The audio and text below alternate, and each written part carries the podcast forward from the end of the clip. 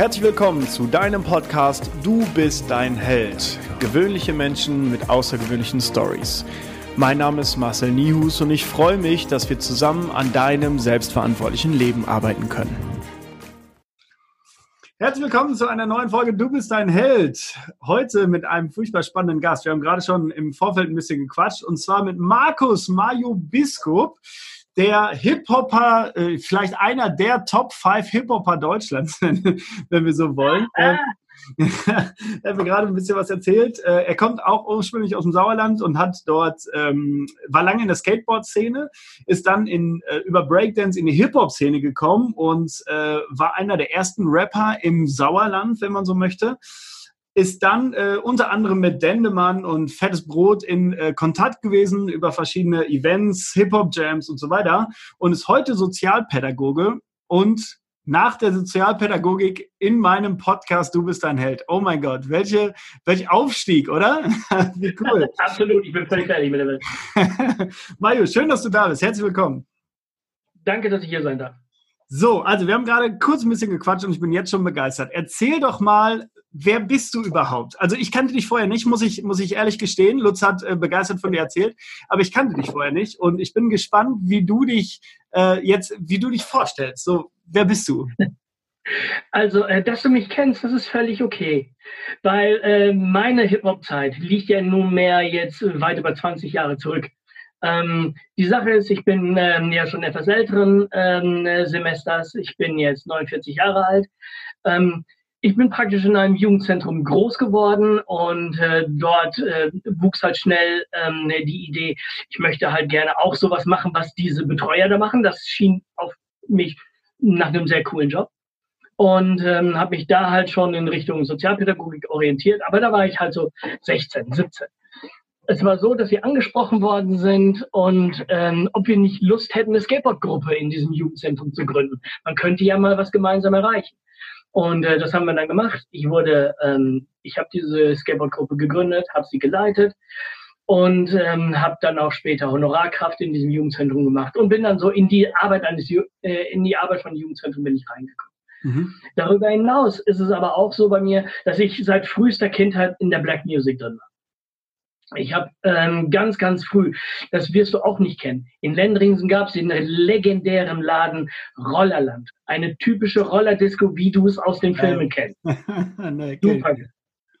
Und ja, und da war das natürlich auch so, dann waren dann halt so ein paar Jungs, die da Breakdance getanzt haben. Und das fand ich als Zwölfjährige natürlich total super.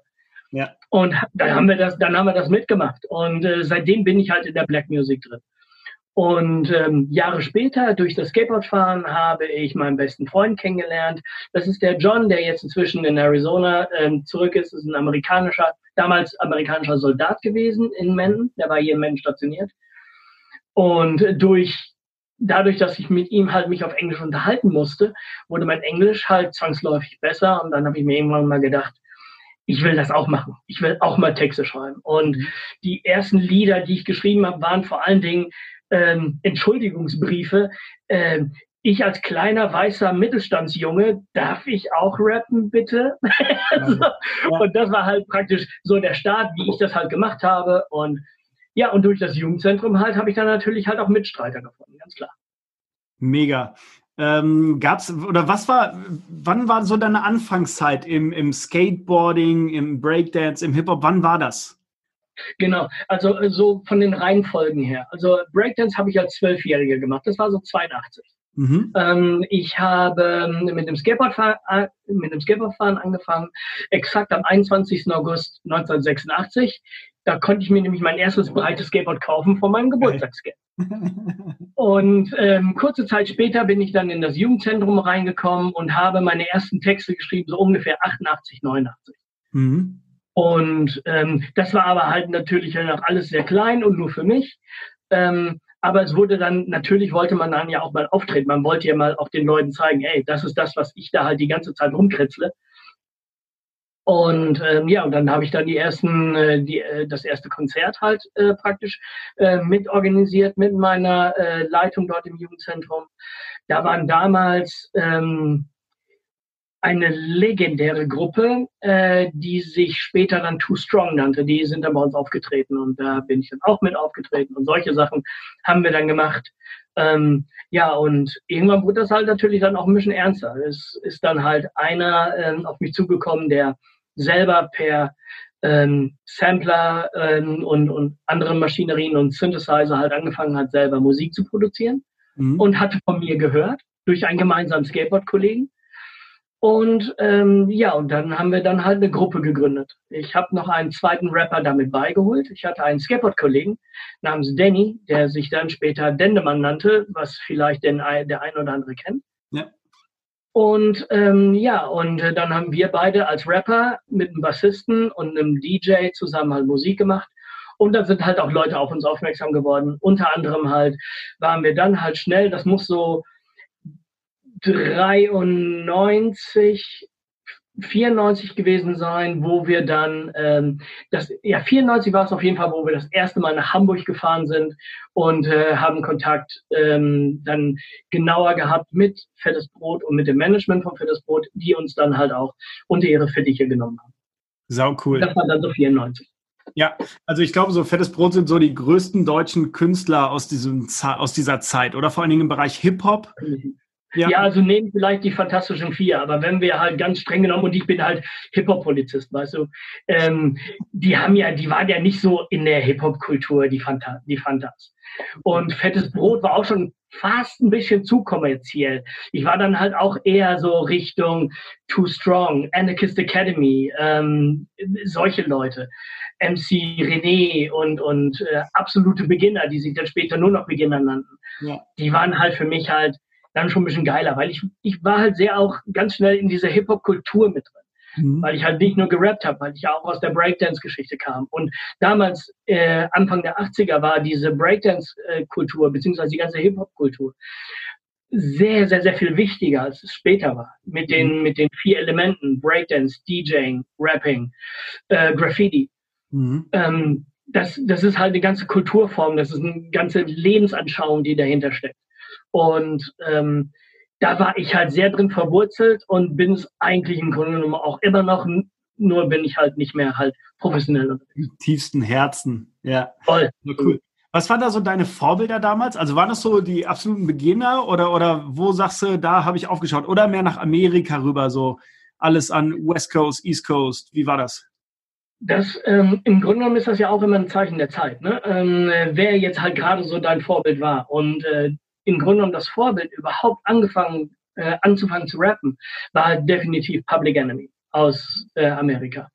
Ähm, super politisch, auch mitunter halt, muss man auch sagen, nicht immer so ganz koscher, mhm. ähm, weil ähm, ja, also ähm, die, die schwarze Kultur in Amerika hat viel, viel zu leiden gehabt.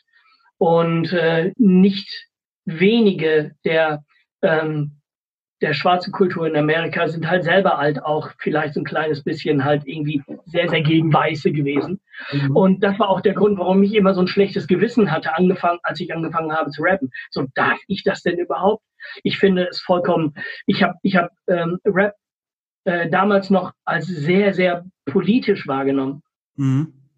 Und ähm, als im Grunde genommen ähm, ich, ich habe mich manchmal vielleicht gefühlt als jemand, äh, über den Public Enemy rappt und drüber herzieht. Mhm. Weil versteht, was ich meine. Und deswegen habe ich mich immer entschuldigt. Ich habe viel, viel später, als ich meine Diplomarbeit noch über Hip-Hop geschrieben habe, ähm, festgestellt, dass das Hip-Hop voll aus einer Partymusik kam. Da mhm. war nichts Politisches, also so gar nichts. Und ähm, und, und dementsprechend ähm, war das so die Anfangszeit definitiv Public Enemy. Ähm, und dann halt ganz schnell, ähm, je tiefer du in der Szene drin bist, desto mehr kriegst du dann auch mit. Dann kamen halt die vermeintlichen Hippies von De La Soul, die ich super fand. Mhm. Ähm, Anfang der 90er haben wir dann festgestellt, oh, es gibt ja Deutschrap. Wussten wir ja gar nicht. so. Und ähm, dann haben wir auch angefangen, halt deutsche Sachen zu machen. Ich habe äh, Max Herre ähm, damals ähm, verehrt. Wahn, Wahnsinnsrapper, unglaubliche Texte, die er hatte. äh, dann später auch ähm, äh, Dynamite Deluxe. Also generell, wir haben uns schon ziemlich Richtung Hamburg, ähm, glaube ich, orientiert. Mhm. Ähm, wir waren halt nicht so politisch wie vielleicht einige hier aus dem näheren Umfeld, aus, aus dem Dortmunder Bereich oder sonst irgendwie. Da waren wir vielleicht nicht so. Wir waren halt eher die ähm, Mittelstandskiddies und Abituristen, die, mhm. die halt eher witzig sind und, und gar nicht alles so ernst nehmen. Und mhm. dementsprechend war uns die, die, die Hamburg-Szenerie dann halt auch einfach näher. Ja, voll spannend. Ich wurde mal in Hamburg auf der Straße angesprochen. Da war ich mit meiner Freundin da. Wir waren irgendwie was essen und sind dann über die Straße gegangen. Und dann wurden wir von einem farbigen Mann angesprochen, super lässig drauf. Und ich finde, er hat Vertrieb auf allerhöchstem Niveau gemacht. Dann er hat mich einfach angesprochen und sagte, hier, ich habe hier so eine coole CD, das müsst ihr euch mal reinziehen, das ist der neueste Shit und so. Äh, ich hätte gern, mhm. ich glaube, sechs Euro oder so für die, äh, für, oder gib uns, was du geben willst oder irgendwie so. Ich habe hier sechs Euro Kleingeld, sage ich, dann gebe ich dir das dafür. Und sagte er, oh, ich habe da noch einen Zehner gesehen, gib mir den auch noch. Und dann habe ich halt 16 Euro CD, die ich noch niemals gehört habe, weil ich noch nicht mal mehr einen CD-Spieler habe. So, also ist crazy shit. Aber äh, da wurde mir so bewusst, dass äh, die Szene in Hamburg relativ groß ist, so dass die Hip-Hop-Szene da relativ groß ist oder war. Auf jeden Fall. Also ich würde auch ähm, ähm, eher sagen, war. Also überhaupt, man muss auch immer unterscheiden. Also wenn wir beide uns äh, ähm, äh, unterhalten über Hip-Hop-Szene, dann könnte es gut möglich sein, dass du etwas anderes unter der Hip-Hop-Szene, unter dem Begriff verstehst, als ich das tue. Ähm, ich verstehe halt ähm, im Grunde, und das ist halt so mein, meine Nostalgie und mein früher war alles besser Dinge. Ähm, Sachen wie Advanced Chemistry, Anarchist Academy und, und diese ganzen Leute von damals ähm, waren mir in dem Sinne näher. Erstens, weil sie politisch waren und zweitens, weil sie die Kultur gelebt haben. Mhm. Dieses, ähm, es war wichtig, egal woher du kommst, egal ähm, äh, was, seine, was deine Stärken sind, du findest in der Hip-Hop-Kultur etwas, wo du dich wiederfindest. Wenn du rappen kannst, rap. Wenn du halt Musik machen kannst, dann mach Musik. Wenn du halt äh, gut im Zeichnen bist, dann mach Graffiti. Wenn du dich gut bewegen kannst, dann mach, mach Breakdance. Alles gehört ja irgendwie zusammen. Klar, einzel die einzelnen Bereiche waren auch nicht immer zusammen. Mhm. Graffiti gibt es weitaus länger, als es, als es die eigentliche Hip-Hop-Szene gibt. Mhm. Ähm, aber trotzdem haben sich diese Sachen zusammengefunden und haben eine Kultur gebildet. Und das ist etwas, was, was mir sehr, sehr nahe ist. Und da muss ich sagen, das war in Hamburg schon zu dem Zeitpunkt, wo wir da oben waren. Und das war halt so ab 94, war das schon nicht mehr wirklich. Wir mhm. haben es aber selber noch auf den, auf den Hip-Hop-Jams, in, vor allen Dingen im Ruhrgebiet, da haben wir das noch sehr erlebt. Mhm. Und ähm, die äh, dementsprechend so, die Hip-Hop-Jams sind mir vielleicht etwas näher oder die Hip-Hop-Kultur ist mir etwas näher, als einfach nur dieses sich hinstellen zu rappen und äh, wenn man Glück hat, ist, hinter, ist da hinten ein DJ. Ja. Also das ist es halt. Hm, verstehe ich. Also äh, ich, ich finde spannend, dass du das gerade so gesagt hast, dass du deine Diplomarbeit darüber geschrieben hast, weil ähm, du sagst mir gerade, dass es eigentlich nur just for fun gewesen ist, diese Hip-Hop-Szene. Also dass da ein paar Leute so Partymusik gemacht haben. Und äh, das, was ich im Verständnis von Hip-Hop und Rap habe, ist es ist genau das, was du gerade so angesprochen hast, dieses politische, dieses Sprachrohr nach außen. Ich drücke mich in meiner Musik aus um irgendeine Message äh, rauszuhauen, die ich sonst noch nicht mal aufs Papier bringen darf. So ungefähr. Mhm. Weißt du, das ist so mein Verständnis gewesen. Also für mich schon ein riesen Learning hier gerade. Ja, ähm, es ist interessant, dass du das sagst, weil im Grunde genommen ähm, ein Album wird, würde dir genau das beweisen, dass Hip-Hop halt nicht politisch ist. Ähm, und das war Grandmaster Flash and the Furious Five on the Wheels of Steel. Das war, muss ungefähr so 82, 81, 82 rausgekommen sein. Mhm. Und alle kennen The Message. Du hast nämlich gerade den Begriff schon gesagt. The Message, das Lied kennt jeder. New York, New York, Big City of Dreams. Und dieses super tief politische Lied, was da drin steckt. Und wo alle sagen, Alter, wie krass. Mhm. Ähm, aber auf dem ganzen Album sind drei politische Songs. Der Rest sind Partyhits. Mhm. Der erste Hip-Hop-Song, der jemals auf Platte eine größere Reichweite hatte, ähm, das ist Sugar Hill Gang. Mhm. Sagt mir sogar was. Ja klar, das, das, das ist das Lied, dieses To the Hip Hop, to Hip It, the Hip It, the Hip It, Don't Stop, Rock It to the Bang Bang Boogie. Du weißt, was ich meine. Ich komme jetzt nicht auf den Namen. Ähm, Rappers Delight. Rappers Delight heißt das Lied. Sugar Hill Gang.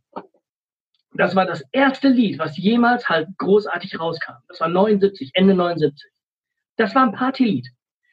Politik kam ja später dazu, zu Recht und auch wichtig und richtig, dass es kam, weil halt ähm, die Kultur Hip-Hop ist sehr, sehr viel vielschichtiger, als es vielleicht der eine oder andere halt äh, denkt oder weiß. Und vor allen Dingen, wenn man äh, sich den heutigen Hip-Hop anhört, der viel eher damit zu tun hat, ähm, äh, synthetische Drogen zu sich zu nehmen ähm, oder schlecht zu Frauen zu sein, ist mhm. halt nicht unbedingt immer so Hip-Hop. Vor allen Dingen die Wurzeln sind halt völlig woanders, ne? So als das, was es jetzt gerade ist. Wie glaubst du, ist so äh, die Kriminalitätsrate in den 80ern, 90ern oder Anfang 2000ern gewesen in, in diesem Bereich, in diesem großen Feld Hip-Hop? Weil also ähm, Graffiti, was ich kenne, äh, also natürlich gibt es auch schöne Graffitis, die irgendwo gezielt ähm, gemacht werden durften. Aber das, was ich so kenne, ich habe jetzt äh, gestern noch ein Bild von einem Studio äh, geschickt bekommen, was, was ich mal geleit geleitet habe in Köln, Köln-Mühlheim. Und da ist so die ganze Wand irgendwie mit irgendwelchen Tags voll ja, malt, wenn man das mal nennen darf. Und mhm. ähm, das empfinde ich natürlich als kriminell. So, ich, ich äh, verunreinige anderes Eigentum. So, aber äh, das ist ja nur dieses eine. Wie, wie war das so in der Szene in den 90er Jahren? Wie war das mit der Kriminalität? Was hatte die Priorität bei euch so in der Szene? Äh, wie war das mit Drogen? Willst du da was raus erzählen? Ähm, kann, also alles zum Thema Drogen kann ich relativ wenig erzählen. Tatsächlich war ich einer der wenigen, die halt nicht zu Drogen gegriffen haben. Ähm, zu einem bestimmten Zeitpunkt hat äh, ausnahmslos jeder in meinem Umfeld gekifft. Mhm. Ich selber halt nicht, weil ich eine brennende Zigarette nicht anfassen kann. Es ekelt mich davon. Mhm. Ähm, als ich dann halt ähm, irgendwann herausgekriegt habe, dass es auch anders geht, zum Beispiel ähm, das Zeug in Joghurt reindrehen, war es schon für mich zu spät und da hatte ich keine Lust mehr drauf. Ähm, aber nichtsdestotrotz, was Kriminalität angeht, ähm, das ist, das ist natürlich eine ambivalente Geschichte. Ähm, auf der einen Seite stehe ich zu der Kultur und ähm, will sie auch fördern und fordern und es muss halt so sein. Ich finde, egal wie hässlich man einen Tag oder sonst irgendetwas findet, er ist immer noch besser als eine graue Wand. Mhm. Ähm, und ich finde, was ich, was ich daran viel problematischer finde, ist etwas, was du jetzt gerade für dich vielleicht aus Versehen richtiger gesagt hast, als es die, äh, als es die Politik oder als es die Polizei tut. Du hast von einer Verunreinigung gesprochen. Mhm. Ähm, die Gesetze sprechen bei Graffiti von einer Sachbeschädigung, mhm. was es faktisch nicht ist, aber es wird halt so, so kriminalisiert. Ich glaube, dass es so viel mehr kriminalisiert wird, als es eigentlich kriminell ist. Es ist, die, es ist das Zeichen der Zeit, was im Grunde genommen ähm, der Begriff Graffiti kommt von dem lateinischen Graficare, reinritzen. Ähm, römische Soldaten haben im Kolosseum Pünktchen, Pünktchen, Pünktchen was hier reingeritzt auf Latein in die Wände. Das ist also etwas, was man schon immer getan hat. Mhm. So. Nur mit der heutigen Technologie von der Sprühdose geht das halt anders. Mhm. Und, ähm, und da bin ich, ich, ich bin halt immer Fan. Hauptsache bunt. Mhm. Und das finde ich schöner als Stahlblech und graue Wände und Beton. Verrückt. Ja, ist cool. Also ich finde es äh, für mich sehr bereichernd, so eine Ansicht zu sehen. Also, ähm, also ist für mich gerade sehr wertvoll, weil äh, das Studio, was ich geleitet habe, da war die oberste Priorität, wir wollen ein Premium-Club sein. Das heißt, muss, das muss außen irgendwie schick sein, auch wenn es Köln-Mühlheim ist, was irgendwie schon so, so einen Touch hat zu, ja, es ist irgendwie assi da, muss ich einfach mal so sagen. Ja, ist schon schwer, da Premium zu sein, ja. ja, genau. Und äh, da hat mir halt gestern ein Kollege das Bild geschickt, hier, was ist da denn los? Und da waren ohne Ende halt gesprühte Sachen an der Wand. Und ich finde es halt spannend. Ich glaube, wenn ich dir jetzt das äh, Bild schicken würde, dann würdest du sagen, hey, ist doch cool. So, äh, diese mhm. Wand ist doch langweilig, ist doch geil, dass da so Graffitis dran ist. Das finde ich halt spannend. Ähm, ich kenne mich mit Hip-Hop oder kannte, ja, ich kenne mich sehr wenig aus mit dem Bereich Hip-Hop. Ich weiß mhm. nur, dass 1996 einer der Hip-Hop-Ikonen erschossen worden sein sollte. Tupac Shakur. Mhm. Inwieweit bist du im Thema und was hältst du von den Verschwörungstheorien, dass er einfach nur keine Lust mehr auf die Szene hatte und untergetaucht ist? Nein, er ist nicht untergetaucht, er ist tot. also so viel schon dazu. Ähm, dann gehöre ich zu den ganz, ganz, ganz wenigen in der gesamten Hip-Hop-Szene, die Tupac nicht so cool finden. Mhm. Ich fand den Rap technisch echt nicht so cool, als dass er mich großartig interessiert hat. Ich fand da Biggie besser. Ich fand es auch, ich fand's auch trauriger, dass äh, Biggie erschossen wurde als zuvor Tupac. Aber gut, das ist meine persönliche Geschmack, mein persönlicher Geschmack von den Rap-Stilen. Ähm, ich glaube, ähm, da ist die eine oder andere Sache ein kleines bisschen aus dem Fugen geraten. Mhm. Ähm, zeitlebens gab es immer Leute, die sich gestritten haben. Und ähm, der, der Begriff des Kampfes, der Begriff des Battles ist ein ganz, ganz wichtiger im, im, in der Hip-Hop-Kultur. Und zwar vor allen Dingen deswegen, weil im Grunde genommen die Ursprungsidee war. Leute, bevor ihr mit euren Banden euch gegenseitig die Köpfe einschlagt, macht das doch irgendwie anders, macht doch einen Wettbewerb daraus und dann werden wir sehen, wer von euch beiden der Bessere ist, mhm. ohne ein Messer in den anderen reinzustecken. Ja. Das ist die Grundhaltung von Hip-Hop. Und ähm, Battles hat schon immer gegeben. Und äh, ich glaube, dass halt ähm, diese Geschichte damals, dieser East Coast, West Coast, äh, dieses East Coast, West Coast Ding, was es damals, damals gab, ähm, dass das vielen, vielen Leuten sehr, sehr viel Geld eingebracht hat. Mhm. Und ähm, wie es da dann halt zu diesen Streitigkeiten dann so gekommen ist, dass sich da Leute auf der Straße abknallen, das kann Zufall sein, das kann halt irgendwie rivalisierende Gangs sein. Ich weiß es nicht. Ich bin aber auch kein Verschwörungstheoretiker und möchte mich da auch gar nicht irgendwie reindenken. Es ist halt sehr tragisch, dass da zwei sehr talentierte Menschen da draufgegangen sind. Nichtsdestotrotz hat aber auch diese ganze Beef-Geschichte, die es da zwischen den beiden Küsten gab, halt auch ganz, ganz viel großartige äh, Songs rausgebracht. Und ähm, dementsprechend sollte man das darauf belassen. Beef und Battle, alles okay. Natürlich gehört zum Hip-Hop dazu zu sagen, ey, natürlich bin ich besser als du. Mhm. Das ist, das ist nun mal Hip-Hop. Ja. Aber dabei sollte man es auch belassen und sich danach wieder die Hände geben. Ja, Finde ich eine coole Ansicht. Ich glaube auch äh, gut übertragbar in die soziale Welt. Also ähm, wenn ich jemanden nicht leiden kann, ist das die eine Sache, aber ihn direkt abzustechen ist dann vielleicht die andere. Ne? Hier ist eine ganz andere, würde ich sagen. Ähm, was hältst du von, ich will es mal Deutschrap nennen. Also ich habe irgendwann, ich ja. höre so Heavy Metal. Also so meine großen Vorbilder ist Metallica. Ich habe mit Deep Purple früher angefangen und sowas. Und mhm. ähm, ich bin so eher in diesem in dieser Rock-Szene. Und mhm. ähm, auf einmal habe ich bei uns im Studio eine Mutter gehört, die mehr oder weniger besorgt gesagt hat, oh mein Gott, meine Tochter mit 15, 16 möchte auf ein, ich glaube, ich hoffe, das ist richtig, Apache 207 Konzert oder irgendwie so. Es gibt einen ja. der, ich weiß, kennst du ihn? Apache irgendwas? Ja, der Name sagt mir was, ja, ja. So, und ähm, ich, äh, ich, ich kannte das vorher nicht. Also ich bin völlig, ich höre quasi kein Radio, weil ich dann irgendwie einen Podcast höre oder so. Und ähm, ich war auf einmal so, was, was ist das? Und für mich hat sich eine neue Welt aufgetan mit Apache irgendwas 07 und Bowser und Co., die jetzt irgendwie der neue Trend sind. Also Trends hat es schon immer gegeben, das weißt du besser als ich. Ähm, nur für mich ist es schwer, also das ist, glaube ich, ich denke gerade so, wie meine Eltern damals bei mir gedacht haben, irgendwie, das kann ich mir vorstellen. Aber ähm, für mich ist es schwer, dieses synthetische, völlig verzerrte, ähm, diese Musik, ich will es mal Musik nennen, dieses völlig verzerrte, was heute so irgendwie in ist. Ähm, ich mache mir wahrscheinlich gerade richtig Feinde so bei jüngeren Zuhörern. klar. Äh, also es ist, alles ist Musik und alles ist auch irgendwie eine Art von Kunst, aber jetzt sag mir mal, was du von, von Apache, Bowser und Co., also der neuen Trendwelle dieser völlig verzerrten Stimmen, äh, was, was du davon hältst, was du darüber sagst und vor allen Dingen, was glaubst du im Vergleich zu früher Musik in den 80er, 90ern, was, mhm. wie hoch ist die Wertigkeit? Mhm. Ich glaube, das ist natürlich ganz schwierig zu beantworten, ohne ähm, in diese Schiene zu geraten, auch früher war alles besser. Mhm. Ich glaube, das ist sehr, sehr schwer.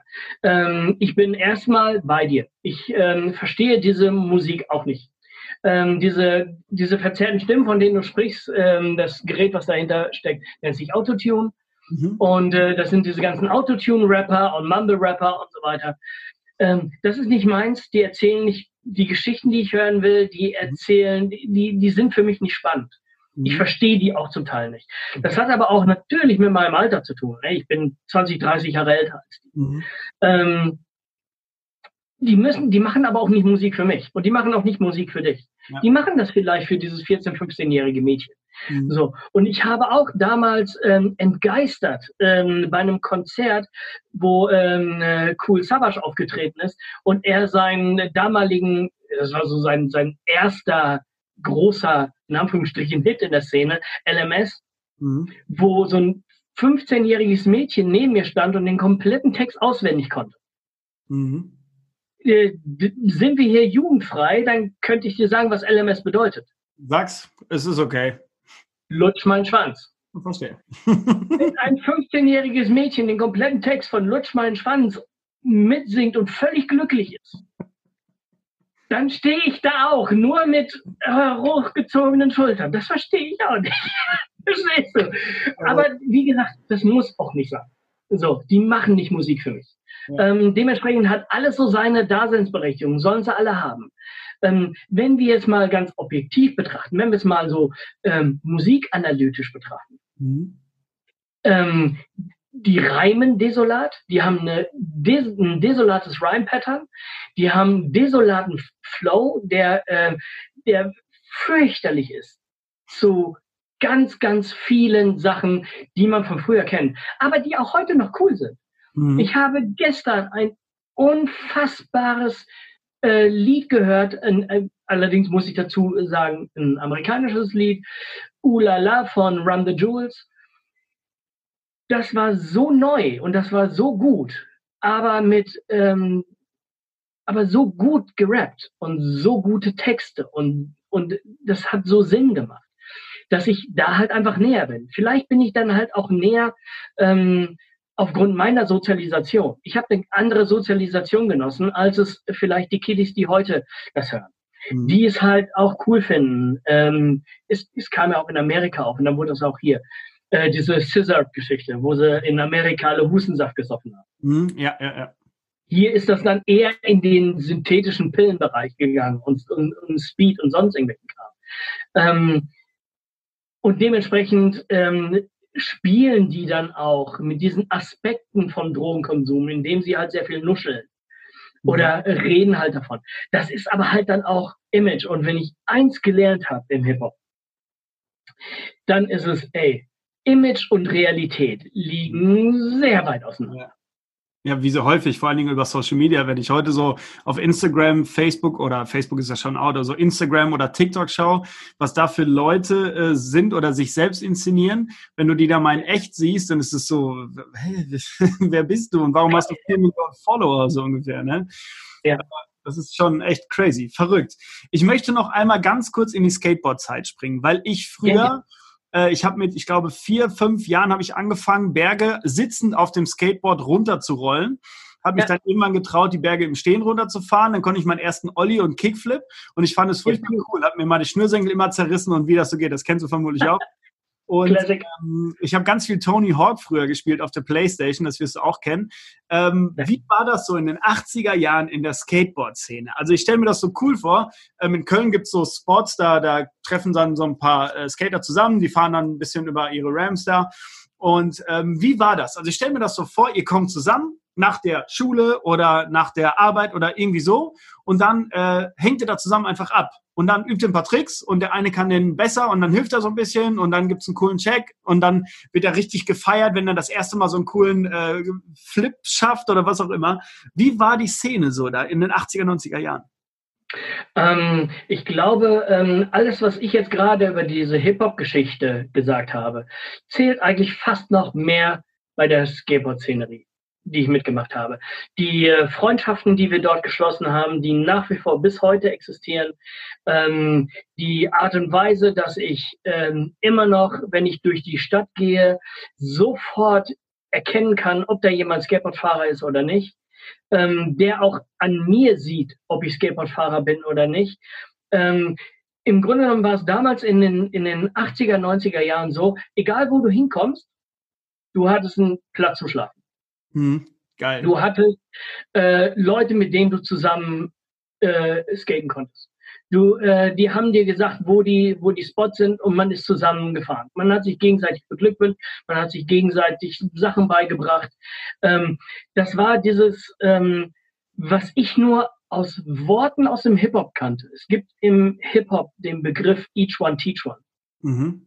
Der so viel heißt wie ähm, jeder für sich und jeder bringt den anderen was bei und jeder bringt den anderen äh, nach vorn und weiter. Ähm, ich kannte diesen Satz aus dem Hip-Hop. Gelernt habe ich ihn aber im Skateboarding. Und ich würde fast, ne, ich würde, ich würde tatsächlich sagen, wenn mich, wenn ich mich selber charakterisieren würde, dann würde ich mich zuallererst als Skateboarder sehen. Selbst mhm. durch die Tatsache, dass ich kaum noch Skateboard fahre, weil ich es einfach halt äh, so weder zeitlich noch gesundheitlich großartig hinkriegen kann. Aber vom, vom Lifestyle her und von der Idee her und von ähm, der Art, von der Denkweise her, würde ich mich eher als Skateboardfahrer bezeichnen als Hip-Hop, als als Hip-Hop-Typ.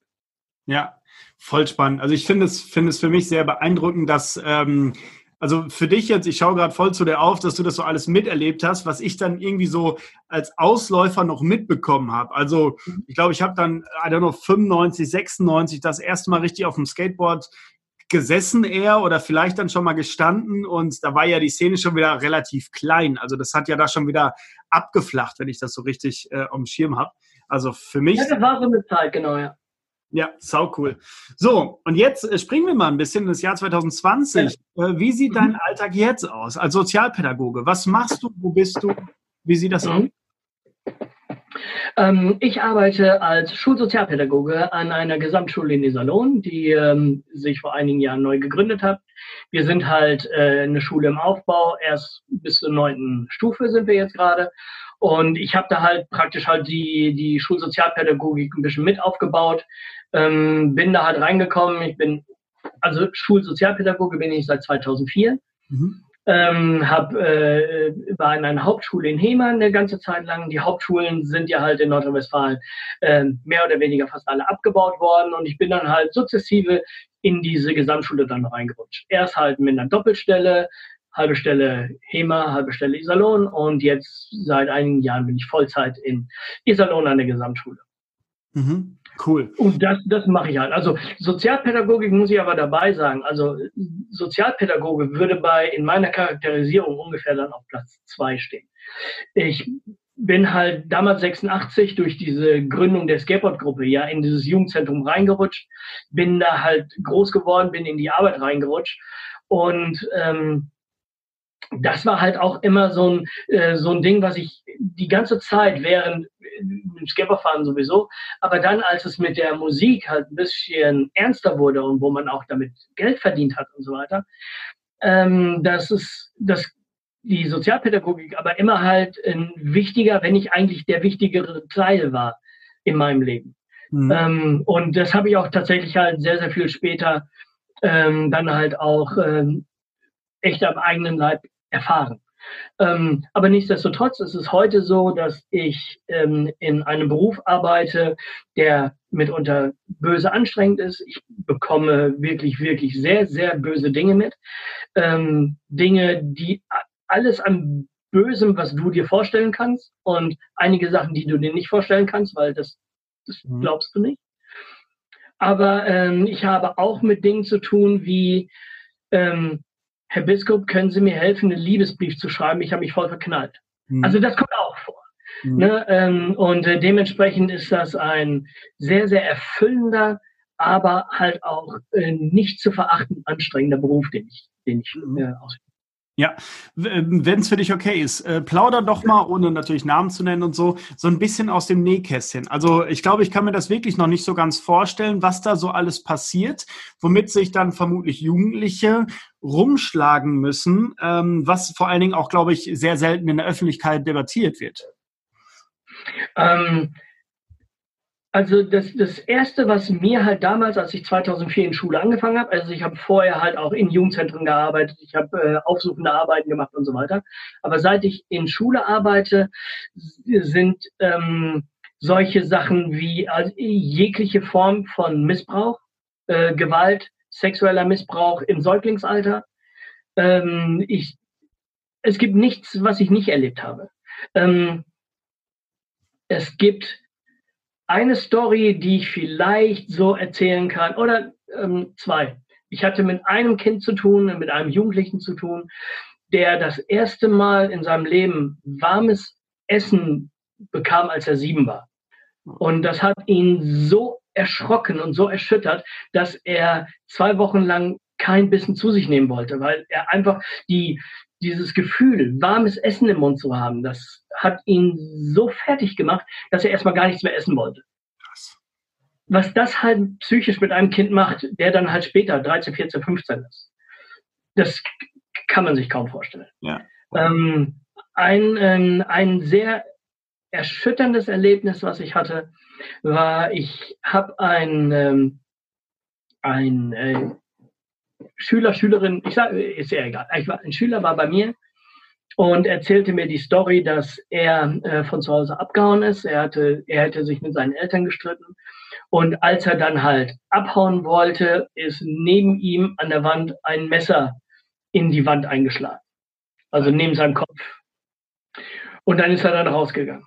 Und ich habe mir dann den Jungen sofort geschnappt und habe ihn in die Jugendschutzstelle gebracht, eine Einrichtung zum Schutz von, äh, von Kindern, wenn da irgendwie was im Häuslichen oder sowas passiert. Und äh, was ich immer wieder sage zu Kindern ist, ey, pass auf, es ist deine Entscheidung, wie du dein Leben führst und wie es halt weitergehen soll. Aber irgendwann, wenn du nicht mehr mein Schüler bist, dann wirst du mich besuchen kommen. Und was ich möchte, du wirst mich auf jeden Fall besuchen kommen.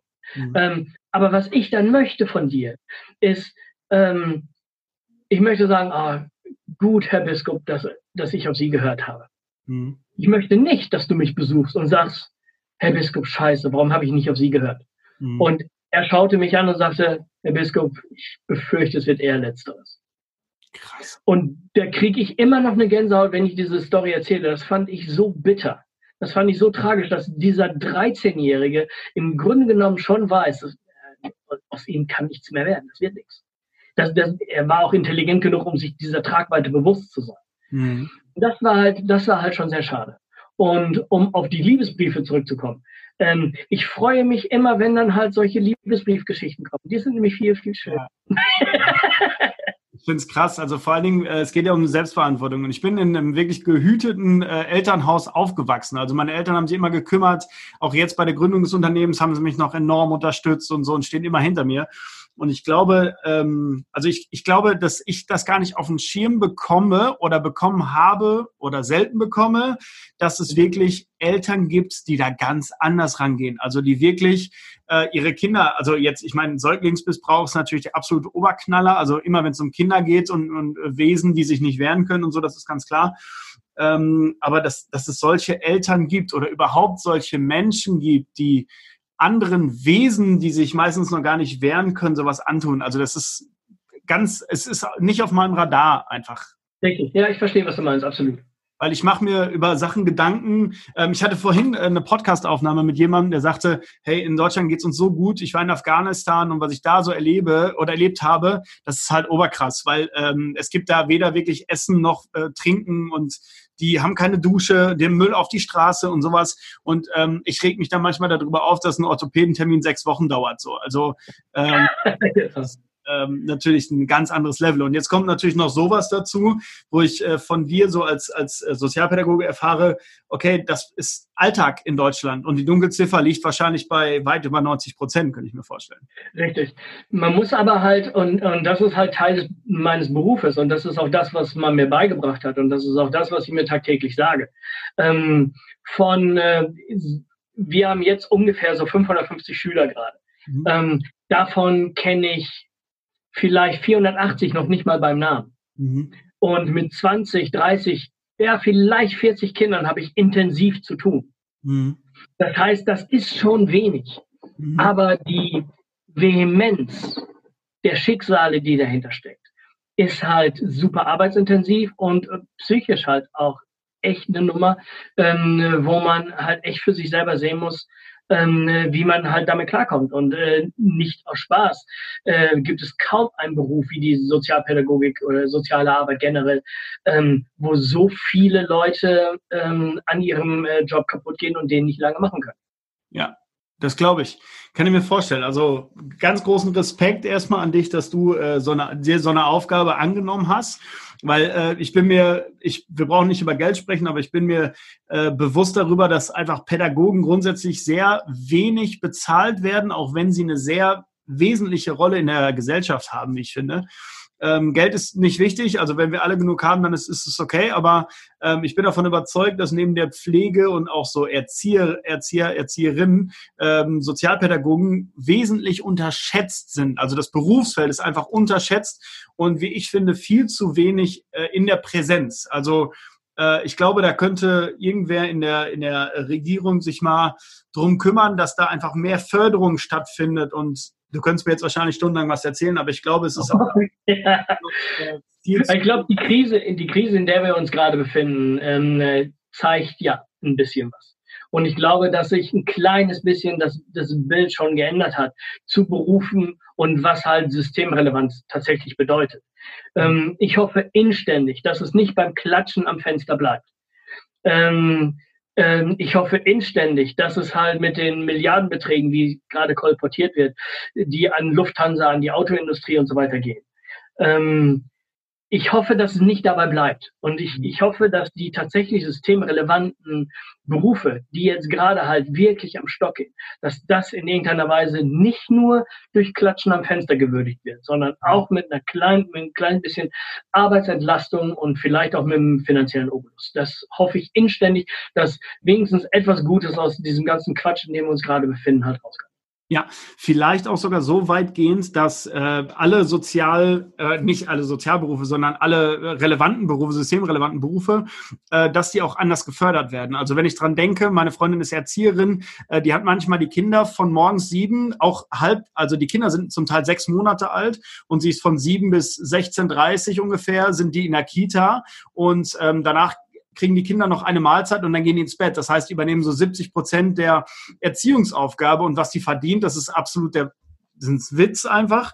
Und das Gleiche aber auch in Pflegeberufen, egal ob es die Krankenschwester ist, die Altenpfleger, äh, was auch immer, oder auch die Sozialpädagogen. Ich glaube, da ist einfach so, so viel Arbeit noch im Gesundheitssystem, was äh, aufgearbeitet werden muss, fast dringend, was ja schon seit 10, 15 Jahren auf dem Schirm ist, aber wo ja, es findet wahrscheinlich schon eine Änderung statt, aber wie ich finde, wie immer, viel zu langsam und viel zu kleinschrittig. Richtig, richtig, richtig. Wir schauen mal, was dabei rumkommt jetzt. Eine Frohnatur. Sehr cool. So, ähm, also meine Fragen sind abgehakt. Ich bin jetzt schon froh und dankbar, dass äh, wir jetzt schon so viel Zeit miteinander verbracht haben. Aber ja. es gibt noch zwei äh, wesentliche Fragen, die ich dir noch stellen möchte. Und zwar die erste Frage. Angenommen, du bist jetzt 99 Jahre alt und du erzählst deinen potenziellen Enkeln eine spannende, lustige, vielleicht jetzt mal lustige Story so aus deinem Leben, äh, die du bereits erlebt hast und weitergeben möchtest. Welche wäre das? Gerne völlig off-topic. Ähm, lass mich, also ich habe äh, ja vorher das gelesen, dass du mir das geschrieben hast und dass ich dann mal ganz kurz mich darauf vorbereiten soll.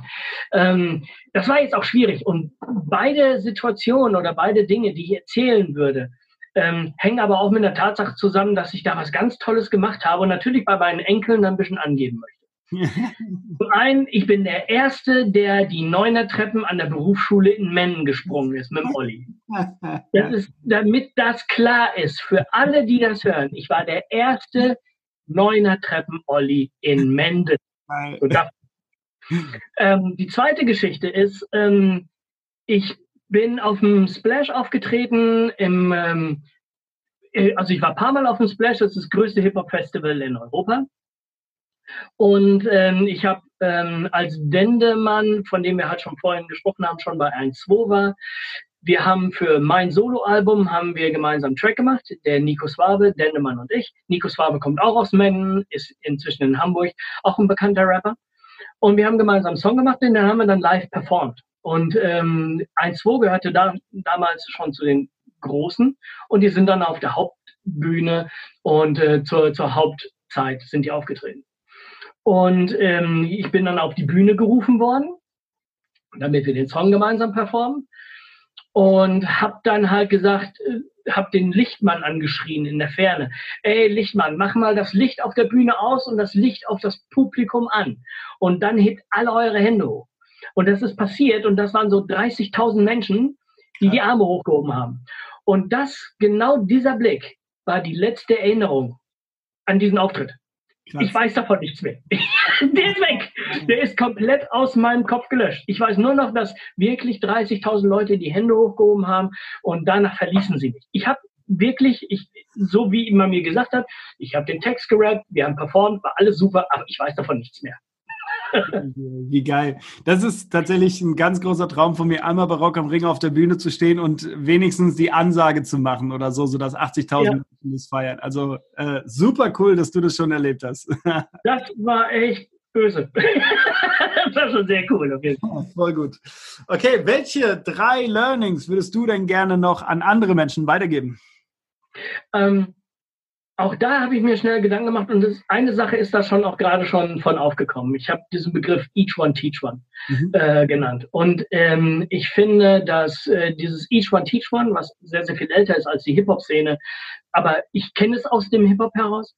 Ja. Ich finde es gut, dass alle füreinander da sind, dass alle ähm, Stärken und Schwächen voneinander wissen und äh, gemeinsam versuchen, untereinander sich zu stärken und äh, gemeinsam versuchen halt ähm, irgendwo in einer Kultur groß zu werden, Sachen zu machen, kreativ zu sein, ähm, äh, nach seiner Fasson halt irgendwie glücklich werden. Und ich finde, dieses Each One Teach One ist halt, ähm, was in der Skateboard-Geschichte und vor allen Dingen in der Hip-Hop-Geschichte halt drin ist, finde ich, ist halt ein wahnsinnig toller Satz, der, den ich unheimlich wichtig finde. Toll, ja. Das, das zweite und das dritte. Klingt ein bisschen abgeklatscht, aber es passt halt ähm, dieser alte Satz, was du nicht willst, dass man dir tut, das fügt auch keinem anderen zu. Mhm. Wenn ich durchs Leben gehe, dann muss ich halt ähm, wissen, was für mich richtig ist und was sich für mich richtig anfühlt. Und ich finde, dass äh, man so auch Menschen behandeln sollte. Ähm, viele missverstehen den Satz und sagen dann und machen daraus so einen Notwehrbegriff. Ja, wenn der mich beleidigt, dann darf ich ja zurückbeleidigen. Mhm. Nee, das ist nicht so, weil äh, du musst, man muss grundsätzlich vernünftig zu Menschen sein und gut zu Menschen sein. Du musst grundsätzlich zu Menschen so sein, wie du es dir wünschst, dass man zu dir ist. Mhm. Und wenn du das hinkriegst, äh, ich glaube, dann gehst du halt sehr, sehr viel entspannter durchs Leben. Mhm. Und ich glaube auch, nenn es Karma, nenn es weiß der Himmel was. Ich glaube, das Gute kommt zu dir zurück, wenn du so bist, wie du bist. Ja. Und das Dritte ist halt auch so abgeschmackt, aber es ist halt Carpe Diem. Ne, es tut mir leid, aber die ergeben auch Sinn, wenn du diese Sachen lebst. Es ist ja nicht nur, dass ich das in ein Diary reinschreibe oder ähm, per Wandtattoo ins Wohnzimmer hänge, sondern ähm, ey, wir haben nur eine begrenzte Zeit. So, spare es nicht auf. Wenn du Bock hast, bestimmte Sachen zu machen, dann mach es. So, ähm, das Allerschlimmste, was dir passieren kann, dass du irgendwann auf dem Todesbett liegst und denkst, ach scheiße, warum habe ich das nicht gemacht? Hm, hätte ich mal. Das möchte ich nicht für mich. Ja, sau cool. Mario, ich bin äh, begeistert von dir. Ich bin ein Fan. Oh, danke. Oh, das ist lieb. Danke. also ich bin wirklich froh, dass der Kontakt hier zustande gekommen ist über Lutz. Und äh, ich danke dir wirklich für deine Zeit. Also äh, wir haben vorher gesagt, so halbe, dreiviertel Stunde. Wir sind jetzt auch schon wieder fast bei einer Stunde. Äh, super cool, sehr inspirierend für mich, sehr, sehr wertvolle, ja, ich will's, ja, Lebensweisheiten klingt so groß und so abgedroschen, aber ich finde, es passt halt, ähm, dass du so, ja, also du lebst das, was ich cool finde. Also so, so dieses, ich helfe anderen Menschen und so, weil ich anderen Menschen helfe, geht's mir gut. So, und das finde ich halt furchtbar beeindruckend. Also, äh, Mario, ich danke dir, dass du Zeit gefunden hast. Ähm, es war mir eine Freude. Ich, ich rede ja gerne über mich. Deswegen ist alles gut. cool. Freut mich. Dann machen wir hier Schluss und ich bedanke mich herzlich. Kein Thema. Und wenn du noch irgendwas brauchst oder sowas, melde ich gerne. Danke, das werde ich tun. Bis bald. Ciao. Klar, bis dann. Tschüss.